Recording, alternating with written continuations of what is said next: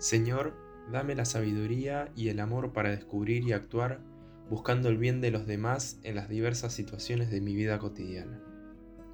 No permitas que el ajetreo de mis pendientes me haga pasar de largo y no ver a esa persona que necesita que me detenga a hablar con ella para darle consuelo o simplemente una sonrisa.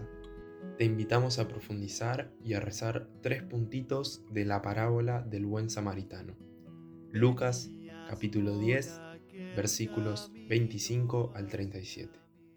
Lo vio y se conmovió. Al pasar por al lado del hombre, el samaritano lo vio y se conmovió. Así dice el Evangelio. Tuvo compasión. Es decir, el corazón y las vísceras se han conmovido. Está ahí la diferencia. Los otros dos vieron, pero sus corazones permanecieron cerrados y fríos. En cambio, el corazón del samaritano estaba sintonizado con el corazón de Dios. De hecho, la compasión es una característica esencial de la misericordia de Dios. ¿Por qué Jesús elige a un samaritano como protagonista de la parábola? Porque los samaritanos eran despreciados por los judíos y por las diversas tradiciones religiosas. Sin embargo, Jesús muestra que el corazón de ese samaritano es bueno y generoso y que pone en práctica la voluntad de Dios que quiere la misericordia más que los sacrificios. Quiere la misericordia del corazón, porque Él es misericordioso y sabe comprender bien nuestras miserias, nuestras dificultades y también nuestros pecados. A todos nos da este corazón misericordioso. El samaritano hace precisamente esto. Imita la misericordia de Dios la misericordia hacia quien está necesitado. ¿Cómo es mi mirada hacia el prójimo? ¿Tengo una mirada misericordiosa? ¿Me conmuevo al ver a mi prójimo necesitado? Jesús nos cambia la perspectiva.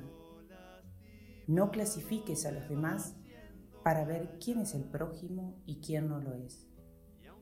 Vos podés hacerte prójimo de quien se encuentra en la necesidad, y lo serás si en tu corazón tienes compasión, es decir, si tienes esa capacidad de sufrir con el otro.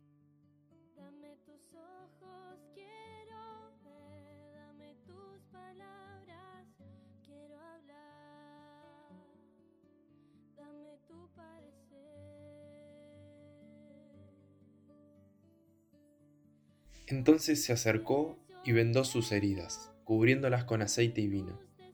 Luego lo montó sobre su propia montura, lo condujo a un albergue y se encargó de cuidarlo. La solidaridad crece cuando aumenta la vivencia de la fe, cuando se lee la realidad a la luz del Evangelio, cuando se cultiva la vida cristiana en todas sus dimensiones. San Alberto Hurtado nos enseña que la solidaridad no es una ideología ni una filosofía, sino que es la donación concreta, fruto de una honda experiencia religiosa que no se detiene en el simple compartir los bienes, sino que busca compartir al mismo Cristo y la propia vida. Por ello, no es posible separar la experiencia de fe de la opción fundamental por vivir la solidaridad ni pensar que esta última se reduce a un mero compartir por valioso que sea. La solidaridad es la expresión irrenunciable del ser cristiano, naturalmente llamado a dar y a darse.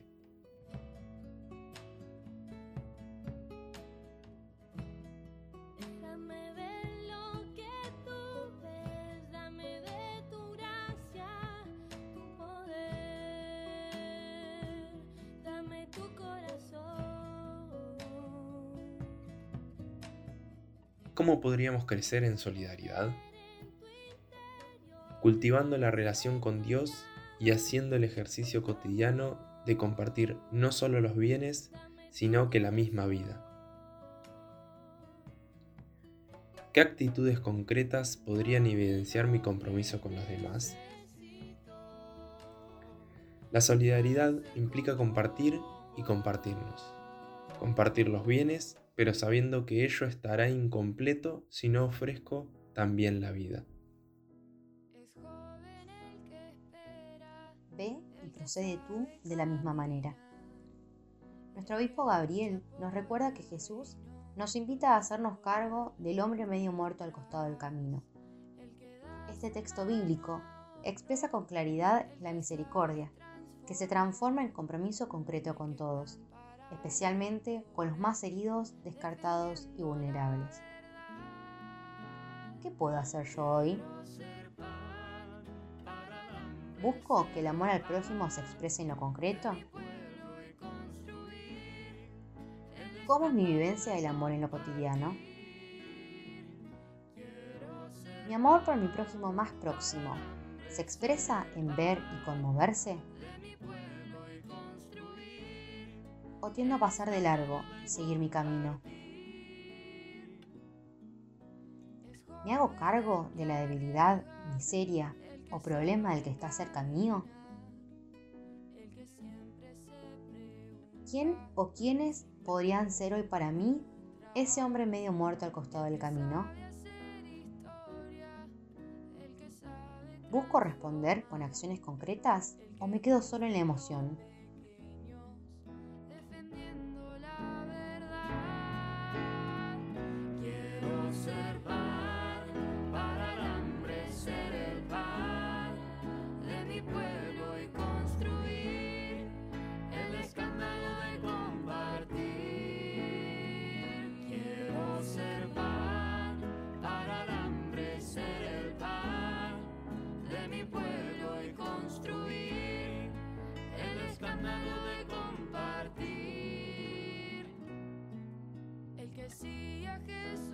Señor, tú lo sabes todo.